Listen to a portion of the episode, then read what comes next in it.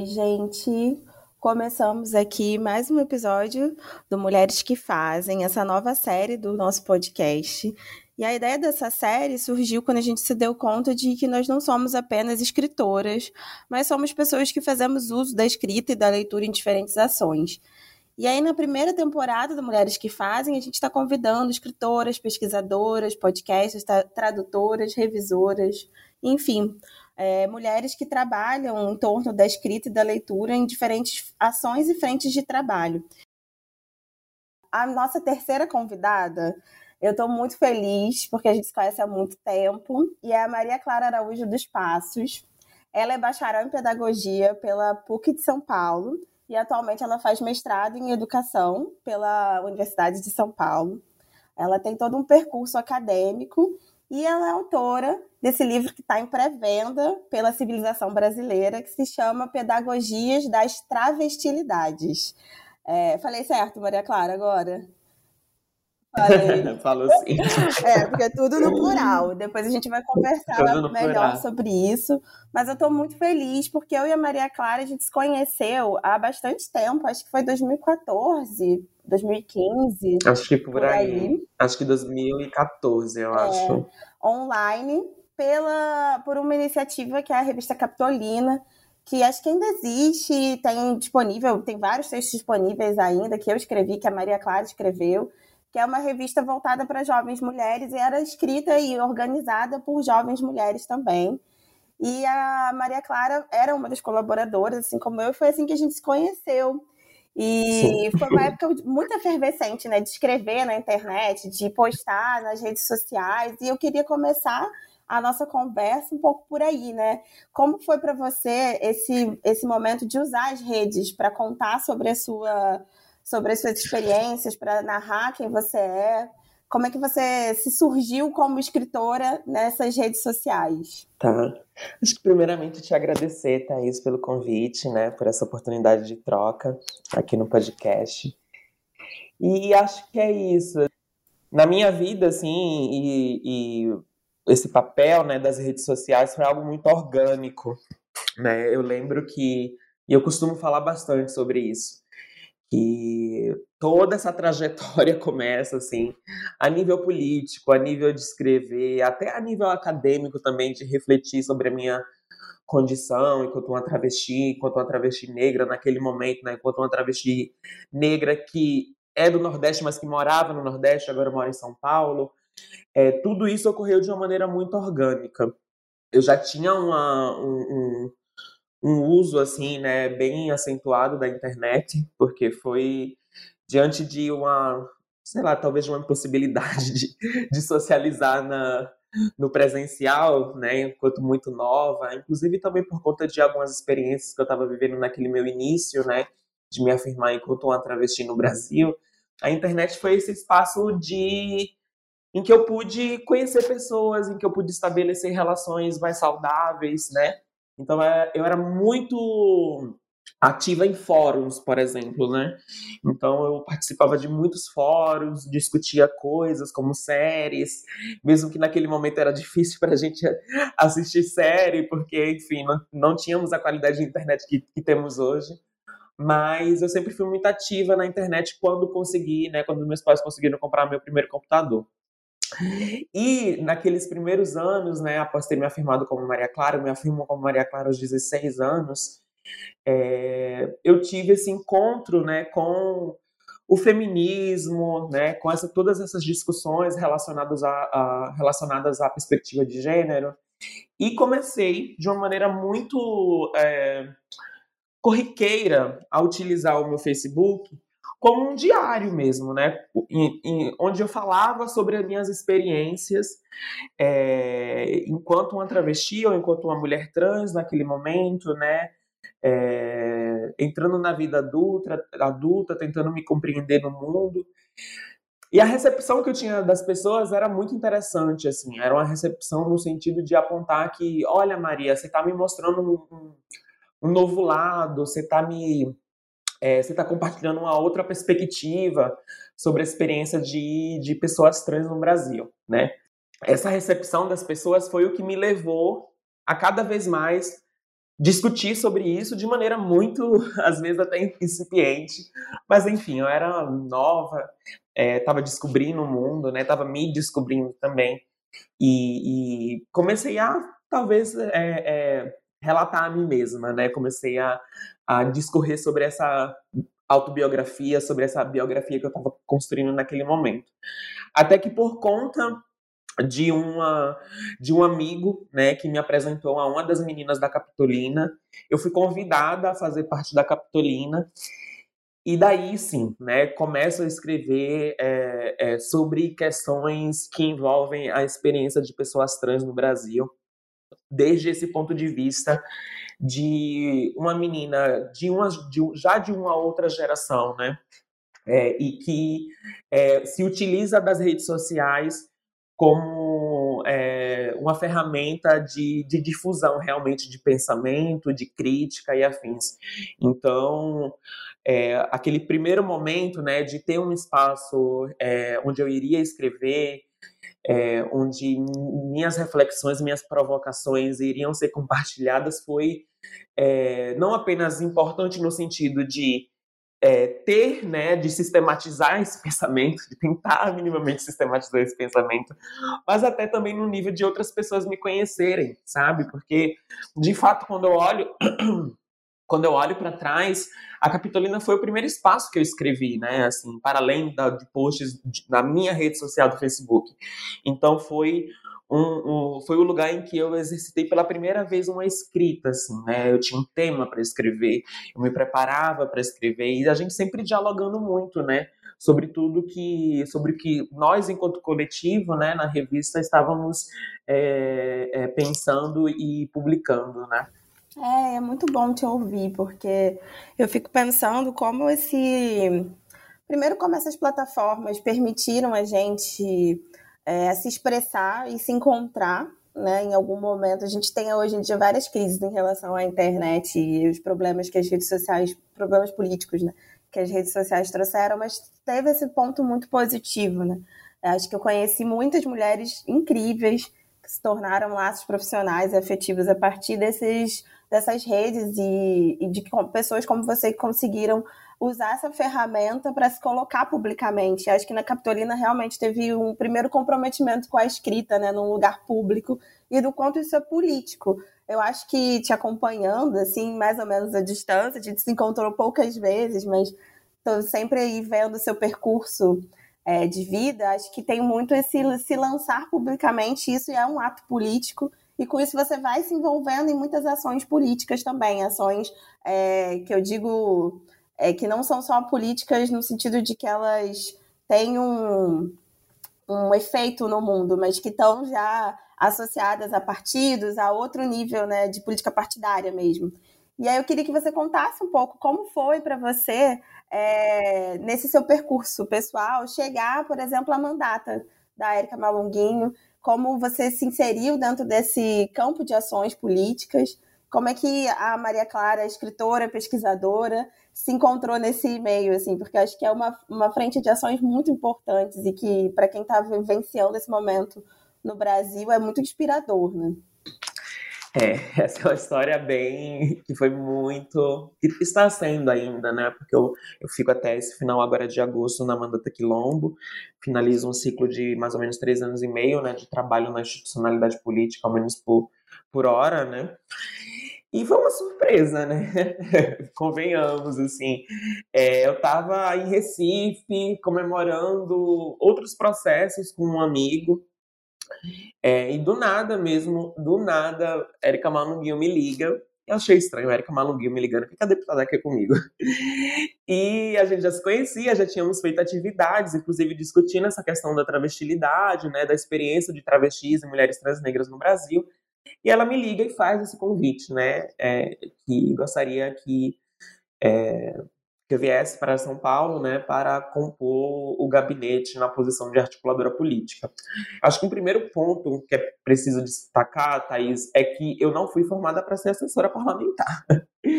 Eu não fazia a menor ideia do que uma assessora parlamentar. É, desempenhava enquanto função mesmo, né? E foi uma aposta, né? Foi uma aposta que a deputada fez, foi uma aposta é, nessa, nesse arcabouço que eu vinha construindo até 2019, né? Que foi o ano em que eu fui convidada e tomei posse como assessora na Assembleia Legislativa de São Paulo mas foi uma experiência muito pedagógica, né? É, agora, né, como formada, é, como formada em pedagogia, né, enquanto pedagoga que sou, eu posso dizer que essa experiência como assessora foi uma experiência movida pela praxe mesmo, né, e que é algo que eu trago muito no livro, é, dessa praxe, dessa ação, reflexão, ação, dessa reflexão é, a, a, respeito da, da, da, prática desenvolvida, de um diagnóstico do que foi feito, é, e esse retorno à prática mais uma vez, a partir né, desse diagnóstico. Então foi esse movimento dialético mesmo.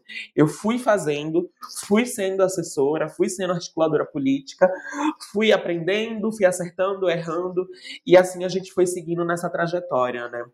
O nosso gabinete foi formado, é, é formado majoritariamente por é, mulheres negras, né? Mulheres negras que não tinham experiência no legislativo. Então, coletivamente, essa foi a experiência de é, irmos desempenhando e aprendendo, né, e construindo todo esse conhecimento, todo esse saber em torno do que faz uma assessora parlamentar. E essa experiência também até a nível pessoal mesmo, no sentido do meu amadurecimento, né, enquanto mulher, foi muito é, é, significativa eu compreendo que entro, talvez, né, sim, uma menina na, na mandata e hoje sai uma profissional formada, é, tendo aprendido diversas coisas, né, é, para além, inclusive, da questão da institucionalidade política, da política em si, que é um espaço que não foi pensado, né, para corpos como o meu, mas ainda que rotineiramente é, é, aquele espaço e aquelas pessoas que compõem aquele espaço é, é, tentem nos posicionar como outsiders, né, como aquelas que não pertencem à institucionalidade política, o fato de estarmos lá nos permite desenvolver um olhar né, privilegiado, né, um olhar que compreende como essas dinâmicas de poder funcionam desde dentro. Então é muito. quando eu leio né, a Patrícia Rio Collins, eu vejo muito a partir desse lugar, assim, essa nossa experiência é, dentro da Assembleia Legislativa de São Paulo como esse gabinete que todos nós conhecemos como Mandata Quilombo, né? É, eu acho muito bonito esse processo de aprender fazendo, né? E de como você fala, para pessoas como nós que não não, for, não são pensadas para existir nesse, nesses espaços, né? É, não tem outra opção, né? A gente tem que aprender fazendo. Né? Eu acho que isso tem a ver com com, muito, com muitos espaços de poder, né? Na escrita também, né? A gente tem que se apropriar da ação e, a partir disso, construir o conhecimento. Então, eu acho, tenho acompanhado movimentos de muitas mulheres, muitas mulheres negras, principalmente, que estão se voltando para a política é, partidária para ocupar esses espaços de poder e, e, acho que é, é muito emocionante ver como esses espaços vão sendo transformados a partir da ação de vocês, né? E, e de como isso abre horizontes mesmo, de outros conhecimentos, de outras possibilidades políticas para nós. Para mim foi muito emocionante te ver é, tomando posse, porque é isso, você é seis anos mais jovem do que eu, então eu, eu às vezes tenho uma postura um pouco de tiazona, vejo assim, gente, olha só, porque, né, é, realmente, como você diz, uma menina muito jovem, ocupando esse espaço, e, e acho que, por mais que, que é isso, né, que não seja, você não tenha sido formada para essa função, se apropriando disso, né, e, e encarando a responsabilidade desse cargo, acho muito... É, acho muito inspirador de acompanhar. Não, e foi uma responsabilidade, assim. Nossa, 2019, né, que é o primeiro ano que a gente entra na LESP, foi. Não sei nem como, que palavra eu, eu utilizo para tentar descrever. Assim, foi muito difícil, né? É, foi muito difícil porque a todo momento eram projetos de leis contra pessoas trans, eram declarações transfóbicas, assim.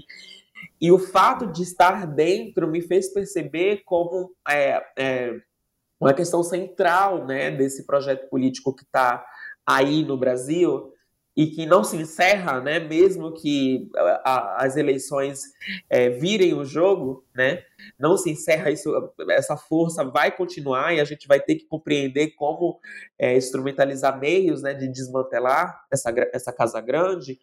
É, o fato de ter acompanhado aquilo de perto me fez perceber como algo, como é, nesse projeto da extrema direita, há essa, esses ataques contra a dignidade, contra o direito à autodeterminação de gênero de pessoas trans é um dos alvos, né? Então, em 2019, 2019 especificamente, é, nesses três anos e meio, né, que, que trabalhei, trabalho como assessora na Assembleia, foi é, também educativo nesse sentido, assim, de perceber como essas forças elas estão instrumentalizando ataques contra nós. Ah, eu nem imagino quão violento deve ser ter que conviver com isso diariamente, né?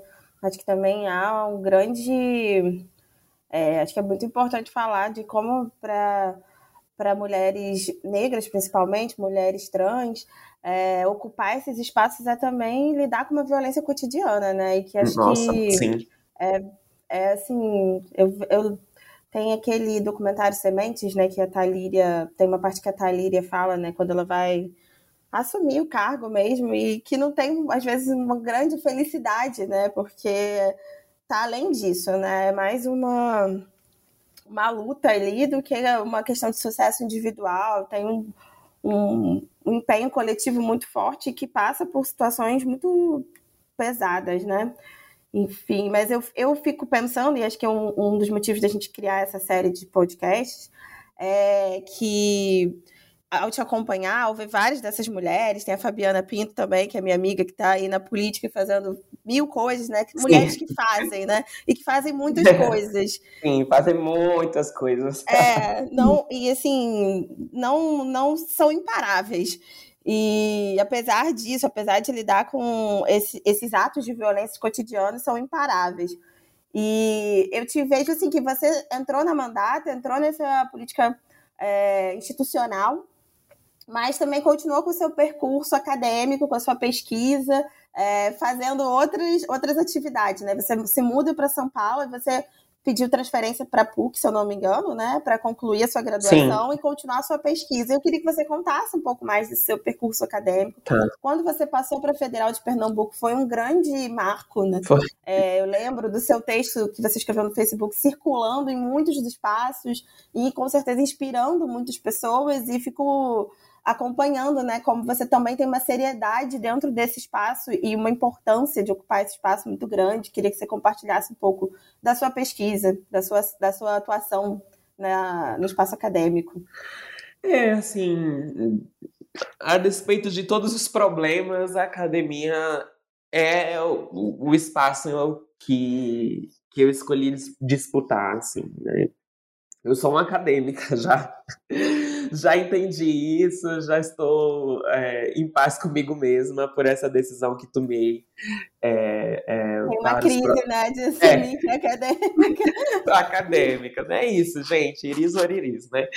Então, é isso, é, é, Thaís, eu, eu quando eu entro na UFPE, né, e, essa, e toda essa trajetória da UFPE foi muito interessante, assim, e eu fico feliz também que no livro, em pedagogias, isso não se perdeu, sabe?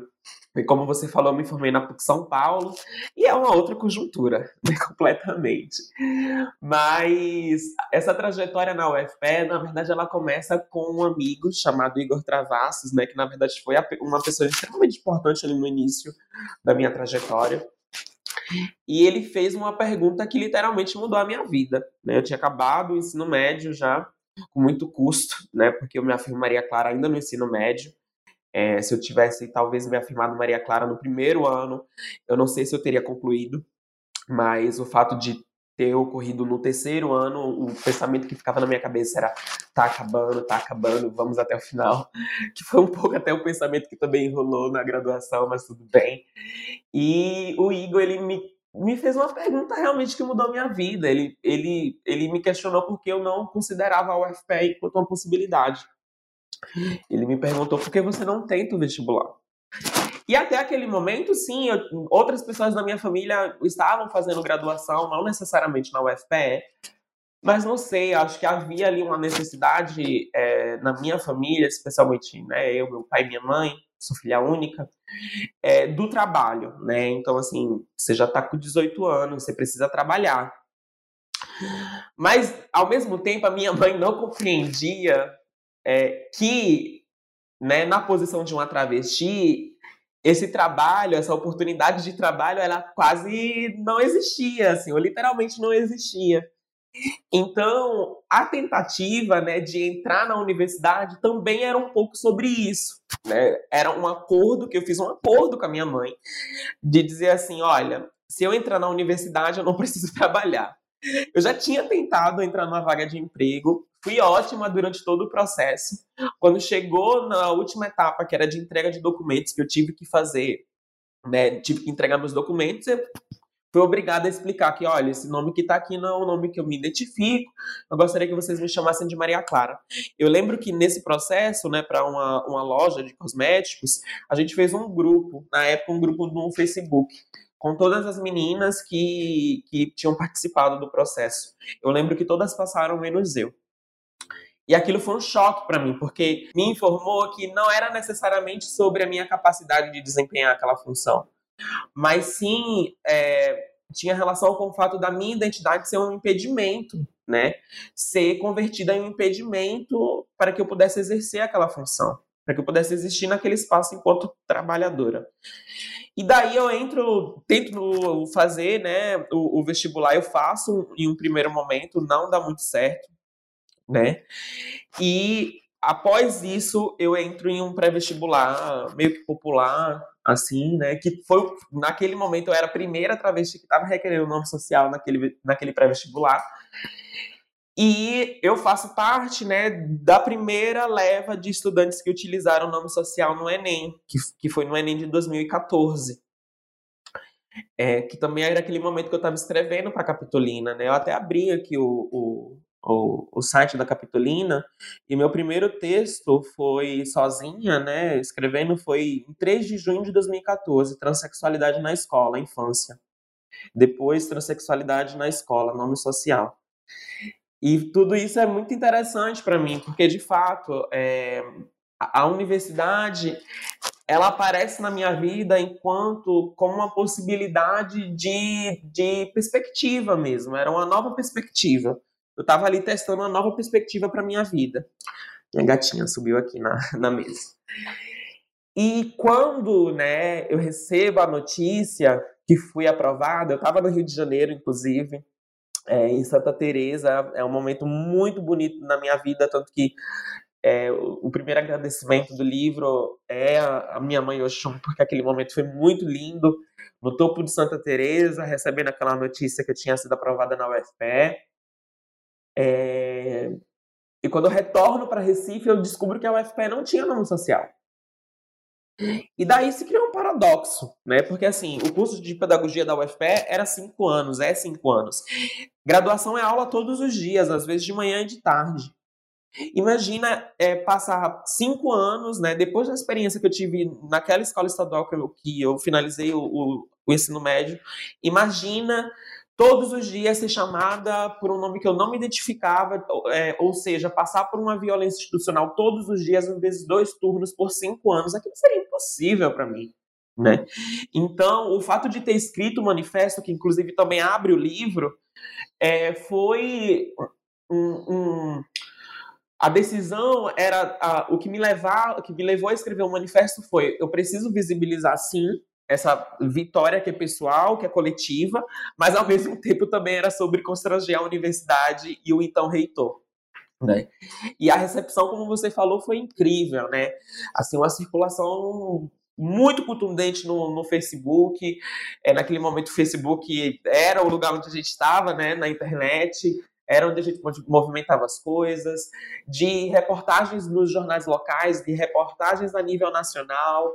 E aquele manifesto, na minha opinião, na maneira como eu vejo, é, fez com que muitas pessoas, com que muitos brasileiros e brasileiras é, despertassem mesmo, né? questionassem porque naturalizaram a inexistência de pessoas trans nas universidades brasileiras. Né? Vejam só, a Universidade Federal de Pernambuco, o Centro de Educação da Universidade Federal de Pernambuco, é um dos principais centros na discussão freiriana sobre pedagogia do oprimido, sobre desigualdades, e até 2015 uma travesti não tinha sido aprovada no curso de pedagogia. E não era sobre eu ser a mais especial, a mais inteligente, estou longe disso, mas sim sobre condições mínimas que me possibilitaram, né, ter feito um pré-vestibular é, é, popular, ter conseguido escrever uma boa redação, porque eu fui péssima em matemática e ciências naturais, e ter conseguido ser aprovada no Enem para o curso de pedagogia, né? De ter, ter tido uma família que abraçou essa ideia, esse projeto, e sim, vamos tentar que você passe nessa universidade. Então, é, a minha aprovação na UFPE, para além de né, de uma vitória pessoal, de uma vitória coletiva no que tange a minha família, mas também a população de travestis transexuais, foi também é, visibilizada como uma denúncia, né? No sentido de essas pessoas, no caso travestis e transexuais, nós, enquanto população, devemos estar nas universidades. E a educação precisa se posicionar sobre isso, seja a partir de políticas micro, seja a partir de macro da, da, do plano macro, né? E eu curso, né, mais ou menos, eu acho que três anos é, na UFPE, até que sou convidada, como falei, pela Manunguinho para vir para São Paulo e isso me fez, isso foi, então eu acho que essa decisão já mostra o nível, né, de como ter vindo para São Paulo mudou a minha vida, porque eu batalhei tanto para entrar na UFPE e depois eu tive que abrir mão da UFPE. Então imagina como foi difícil para mim fazer esse cálculo. E daí eu me lembro que eu fui na cátedra Paulo Freire, né? Eu tinha sido monitora da professora é, Maria Eliette Santiago, é, que foi orientando do Paulo Freire, que hoje é coordenadora da cátedra, e pedi conselho. Eu fiz: olha, recebi essa vaga de emprego, eu teria que transferir a, a, a minha graduação. A minha escolha seria a PUC São Paulo, até por compreender que também é uma universidade muito freiriana. O que, que você acha? E ela segurou minha mão e falou, né? Você vai, acho que vai ser muito bom para você. É, em outras palavras, ela falou assim: se joga, vai. E é muito lindo, assim, porque hoje, é, quando eu olho, né, Pedagogias das Travestilidades, acabou de sair da gráfica, é, tem lá, né, na orelha, uma contribuição da professora Eliette Santiago. É, o livro é muito freiriano, muito freiriano no sentido de como eu construí o pensamento, né, de como eu construí o meu argumento no livro. E a PUC foi uma experiência bem, é, é, enfim, né, Uf, o curso de pedagogia da UFPE é composto por um grupo, né, em, em termos de gênero, raça e classe, e o, o curso da PUC é um outro grupo, sobretudo em termos de raça e classe. Né? Mas, de modo geral, se eu posso sintetizar essa experiência de trânsito entre essas duas universidades, é, eu sintetizo colocando que eu tive a possibilidade de encontrar professoras que me acolheram, é, que viram potencialidade no que eu estava propondo.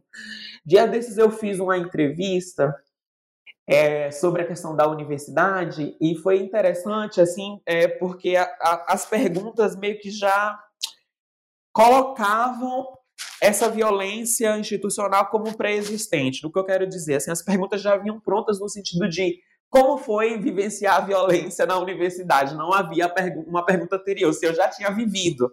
E sim, eu vivi. Mas no meu caso, na minha experiência, a universidade, né, o que eu destaco né, nesse trânsito entre essas duas universidades é muito acolhimento, né? É, são professoras numa posição de ouvir, de construir junto, de entender o que eu, tô, o que eu estava propondo. Eu acho que isso fica visível no no vídeo da banca, né, do meu TCC, que está disponível no YouTube, né, a professora Carla Cristina Garcia, que assina o prefácio do livro e que estava na banca, foi minha orientadora do trabalho. Ela muito emocionada, né, com o fato de estar formando uma travesti com um trabalho que ela acreditava que ela acredita ser de extrema qualidade. Então, a minha trajetória é, é, nessas duas universidades, nessa transição, que a gente, como fala uma amiga, Brume e Dezembro, nossas vidas são constituídas por muitas transições, e essa foi mais uma transição que eu vivi. É, foi uma transição muito bonita, né? Eu sou, aqui em São Paulo, as pessoas têm é, esse costume de se dizer cria da PUC, né? Ai, você é filha da PUC São Paulo.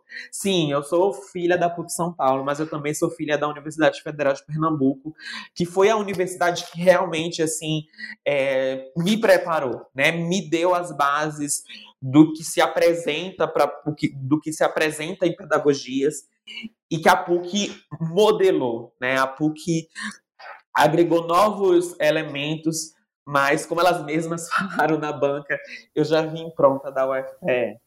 Ai, é, eu fico acompanhando assim essa, esses trânsitos e fico imaginando mesmo, né? Como é, esses territórios também têm muitas políticas envolvidas, né? Então acho que você ter vindo para São Paulo nem imagino assim o nível de transformação mas também fiquei pensando, te ouvindo, em como é que você começou a criar, assim, porque você, acho que desde, desde que você entra, que você entra na universidade já propondo o manifesto, é, eu vejo você se movimentar, não só na escrita, mas na vida de uma forma muito autoral, né? Já entrando na universidade com um texto que vai depois entrar no seu livro, anos depois, né?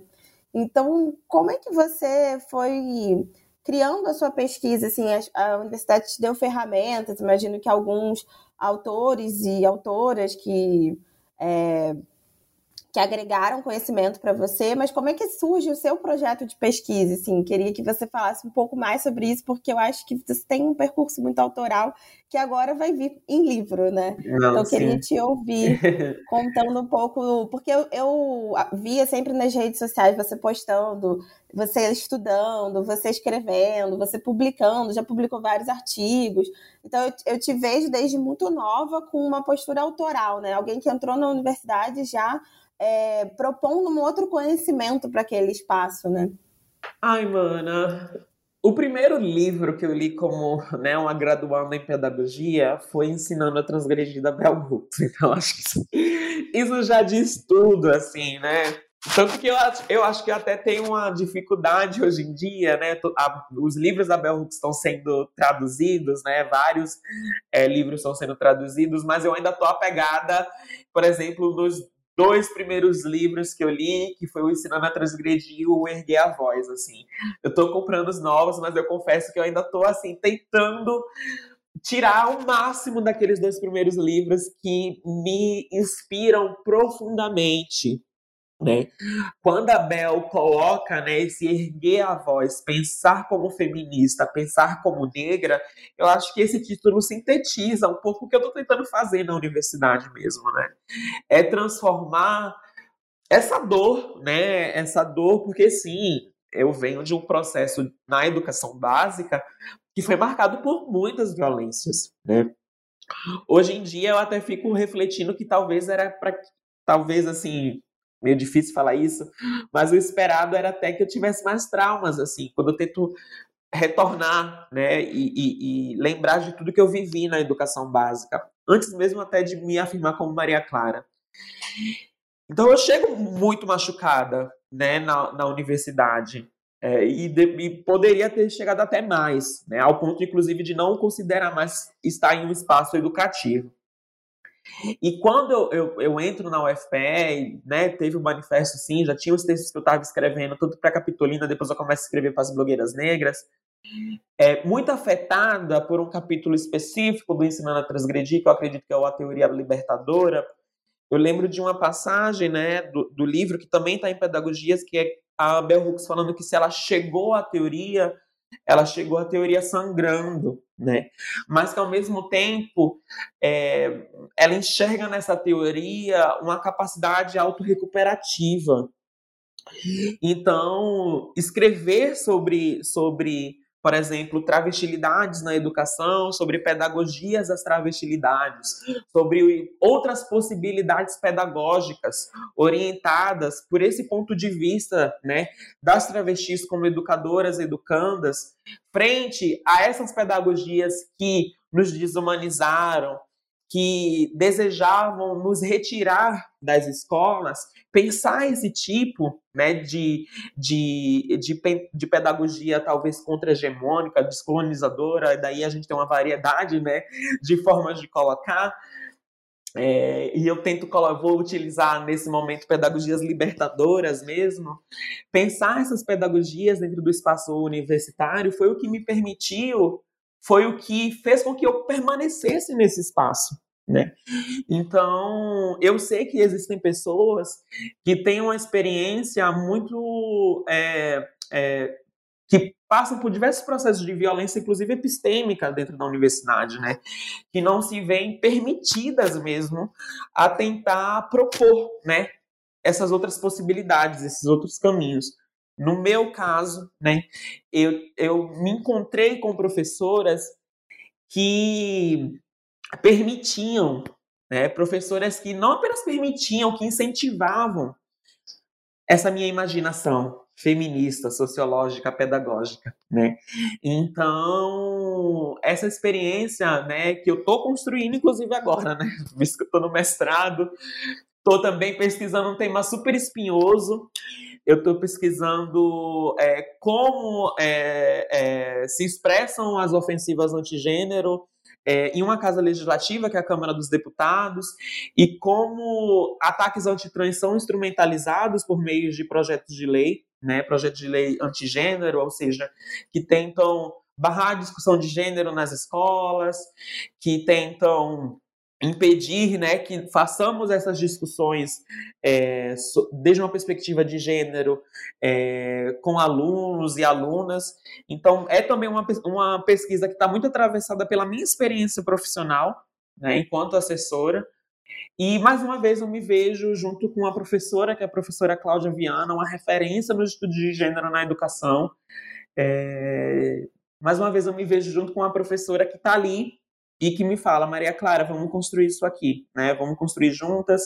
Quero compreender é, essa sua, quero compreender o que você está propondo. Acredito na sua contribuição para a área da educação. Então sei, né, que a universidade muitas vezes, às vezes mais, né? Às vezes tem pessoas que vivem, vivenciam mais violências epistêmicas do que boas experiências dentro do espaço universitário. Eu sinto muito que isso ocorra, é, mas no meu caso, é, graças ao Chum, eu tenho, tenho construído uma experiência universitária muito a partir desse diálogo, né, trazendo aqui um conceito freiriano, dessa postura dialógica, é, junto com essas professoras que, que estão acreditando né, que eu tenho algo a contribuir. Ai, que bonito acompanhar esse percurso, Maria Clara. E aí, para a gente encerrar nossa conversa, eu queria que você contasse do seu livro, que está em pré-venda, e que acho que é um, um pouco, acho muito importante, né, a gente ver essas publicações em livros surgirem, porque por mais que a internet seja um veículo muito interessante para a gente disponibilizar os nossos textos, as nossas pesquisas, acho que tem uma concretude do livro, né, que vai passar para, é, pode ir para bibliotecas, pode chegar, vai chegar em livrarias, que alcança pessoas novas. E eu queria que você contasse um pouco de como surgiu a escrita do livro, assim, e de, e de como foi seu contato com a editora, como está sendo esse processo, para a gente conhecer um pouco mais Ai, tá. Então, né, esse livro, gente, é uma TCC. Pedagogias é um projeto que estava na minha cabeça desde o primeiro momento que eu entrei na UFPE, né? Eu sabia que no final da minha graduação eu tinha que lançar um livro, assim, isso já estava colocado. Sou pisciana, né? Pisciana tem muitos sonhos, mas enfim, tenho conseguido realizá-los. E enfim, né, eu começo esse livro, ele, ele obviamente, né, ele começa na UFPE, muito do que está do que tá colocado começa na UFPE, como eu falei. Nessa experiência como monitora da disciplina de pedagogia Paulo Freire, eu fui aluna da disciplina em um semestre e depois eu fui monitora da disciplina, então foi um ano, né, de discussões, é, é, de diálogos com professoras que eram especialistas, né, que eram referências nacionais no debate freiriano, da perspectiva freiriana. E então muito do que está no livro estava em um caderninho que quando eu tô aqui em São Paulo, começando a escrever o TCC, eu ligo para minha mãe e falo: olha, procura um caderninho assim assado, você vai colocar no Sedex e esse caderninho tem que chegar em, em São Paulo. Então, é, esse livro tem muito né, da minha experiência na Universidade Federal de Pernambuco, mas também de todo esse amadurecimento que vai, né, que, que, que me atravessa é, a partir do momento que eu venho para São Paulo. Então, Pedagogias das Travestilidades é o meu trabalho de conclusão de curso, que obviamente passou por todo um processo de edição, né, para ser adequado é, é, ao formato de livro, mas é um trabalho que tenta reunir, né, é, o que eu vinha uh, refletindo durante a minha graduação nessas duas universidades, como falei, a partir de uma provocação que estava sempre me atravessando, né? Enfim, duas universidades, o curso de pedagogia em duas universidades, eu sempre sendo atravessada por uma fala que posicionava a escola como esse espaço por excelência, é, onde nos constituímos enquanto sujeitos, né? Enquanto cidadãos. E eu ficava pensando comigo, Thaís, eu ficava pensando, refletindo, eu dizia, gente, mas se demora até 2015 para uma travesti né, é, se tornar graduando em pedagogia na UFPE, onde foi que essa população, onde foi que a minha população se constituiu como sujeito, né? Se constituiu como cidadãs. Porque eu não acreditava que tinha sido necessariamente na escola. E a partir disso eu começo a estudar né, a história do movimento de travestis e mulheres transexuais aqui no Brasil, uma história que foi muito escamoteada, né? Que mesmo alguns trabalhos acadêmicos que discorriam sobre essa história, eu não enxergava um reconhecimento da potencialidade político-pedagógica dessas atrizes. E começo a tentar reunir essas reflexões, essas provocações, desde a história, né, desde esse ponto de vista da minha reflexão sobre a história do movimento de travestis e mulheres transexuais, a partir desse olhar pedagógico, né, a partir desse olhar da pedagogia, da educação. E pedagogias das travestilidades surge dessa imbricação, né, de compreender que ao longo desses 30 anos, né, estamos em 2022, estamos comemorando esse ano 30 anos do movimento organizado de travestis e mulheres transexuais. Nesses 30 anos, esse movimento foi responsável pelo desenvolvimento do que eu chamo é, do que eu compreendo como uma praxis político-pedagógica, né? De uma capacidade realmente de formar travestis e mulheres transexuais, né, ao longo dessa história enquanto movimento organizado. Então, parto do princípio, parto do pressuposto de que não foi necessariamente na escola que a nossa população, que uma parte significativa da nossa população, se auto-reconheceu como um sujeito de direito, né? Como sujeitos de direito. Não, não acredito necessariamente que foi no espaço escolar. Eu acredito que uma parte significativa da população de travestis e mulheres transexuais no Brasil se auto-reconheceram como politicamente capazes né, é, de intervir nessa realidade opressora, nessa realidade transfóbica que está colocada no Brasil, a partir de suas experiências no interior do movimento organizado. E a partir dessa experiência, né, que para mim é político-pedagógica, outras pedagogias foram sendo gestadas. E é por isso, inclusive, é, Thaís, quando eu começo a escrever o, o TCC, né, o título era Pedagogia da Travestilidade, era no singular. Quando chego no final, quando estou terminando o trabalho, eu tenho né, essa noção de que não era possível falar de uma pedagogia apenas. E que essas travestilidades, que aqui eu uso como termo aglutinativo, é, não, não, também não dava para falar no singular. Eram pedagogias, são diferentes pedagogias, né? Que estão sendo gestadas a partir dessa experiência político-pedagógica, né, desses processos formativos, dessa praxis político-pedagógica desenvolvida pelo movimento. Então, eu trago como exemplo no livro três pedagogias que foram escritas: é, a pedagogia do salto alto, a pedagogia queer, a pedagogia da desobediência, como exemplos mesmo, né, de outras possibilidades pedagógicas orientadas pelo ponto de vista das travestis, né, impactadas, nutridas por essa história do movimento de travestis e mulheres transexuais. Então, Pedagogias das Travestilidades é um livro muito especial para mim, é, porque registra uma história que por vezes é apagada, e eu fico muito feliz. Eu estava no Rio de Janeiro, como você sabe, algumas, algumas semanas atrás, acho que duas semanas, já estou meio perdida no tempo, para o encontro nacional da ANTRA, né, para o encontro científico da ANTRA, e as mais velhas estavam lá. E é muito significativo para mim ver a felicidade que elas estavam expressando de ver essa publicação saindo, né? De ver esse registro saindo por uma editora de grande porte como a civilização brasileira, né? Então, é, esse livro ele também se inscreve em um momento histórico que eu acredito, eu Maria Clara acredito que se mostra cada vez mais, se, se mostra incontornável a nossa presença em espaços como a política, como o mercado editorial, como a universidade, enfim, as travestis, mulheres transexuais, as pessoas trans como um todo, estão literalmente adentrando, disputando todos os espaços. E isso é muito bonito, né? Então, é, eu escrevo esse TCC escrevo esse trabalho de conclusão de curso. Como eu sabia que ia sair como um livro, eu não escrevo um TCC de 20 páginas, eu escrevo um TCC de mais de 100 páginas. É, hoje, inclusive, escrevendo a dissertação, eu me pergunto como eu escrevi 100 páginas naquele momento, no meio de uma correria. Mas eu acho que também era um pouco sobre isso. Eu queria colocar tudo para fora, sabe? Eu queria colocar tudo aquilo para fora. Eu, eu sentia é, dentro de mim que aquilo deveria sair que aquela narrativa precisava estar no mundo. Então, eu escrevo aquele TCC, escrevo esse TCC, defendo e apresento, né, é, para, enfim, mando e-mails para as editoras, para algumas editoras que eu acho que poderiam, né, receber esse livro.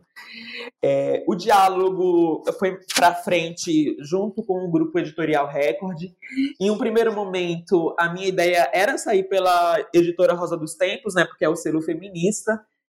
E, para minha surpresa, é, por fim, a gente chega na civilização brasileira, o que é uma responsabilidade imensa, porque né, a gente sabe que a civilização publica trabalhos de uma envergadura assim, muito né, visível, mas eu acho que até nesse sentido eu também preciso combater aquilo que, que essa, esse epistemicídio que sempre nos paira, é, dizendo que o nosso trabalho não é, sabe, não tem aquela contribuição, né? Eu acho que a todo momento nós, enquanto intelectuais, escritoras negras, travestis, é, temos que, que combater esse epistemicídio que está tão introjetado até em nós mesmas, né?